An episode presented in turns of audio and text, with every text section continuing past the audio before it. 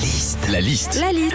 La liste de Sandy sur Nostalgie. Qu'est-ce qui se passe quand on va pouvoir regarder euh, Qu'est-ce qu'on va pouvoir regarder à la télé la semaine prochaine? On en parle avec Sandy. Allez, on- Alors déjà ce soir, si vous avez Canal, il y a une série humoristique qui cartonne, c'est On the Verge, hein, l'histoire de quatre nanas en pleine crise de la cinquantaine. C'est drôle, c'est fin. Et puis plus tard, hein, sur euh, Dorsal Télé, euh, sinon vous avez On the Verge. Bon là par contre c'est moins humoristique. hein. Demain soir sur France 5, comme d'hab, il y a un petit reportage. Alors la semaine dernière, je vous avais parlé, euh, il y avait euh, L'oignon fait la force. Oui, alors c'est quoi là? Et ben demain donc... C'est l'asperge. non, c'est la brioche, un plaisir gonflé. Où on apprendra notamment qu'il existe 50 variétés de brioche, 51 si on compte la tienne, Philippe. Dans la liste des choses. Je t'aime.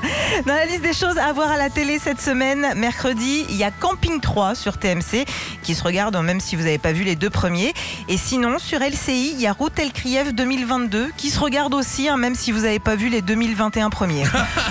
Enfin, on finit en beauté samedi soir sur C8. Il y a les années Sébastien pour revoir les meilleurs moments télé de Patrick Sébastien.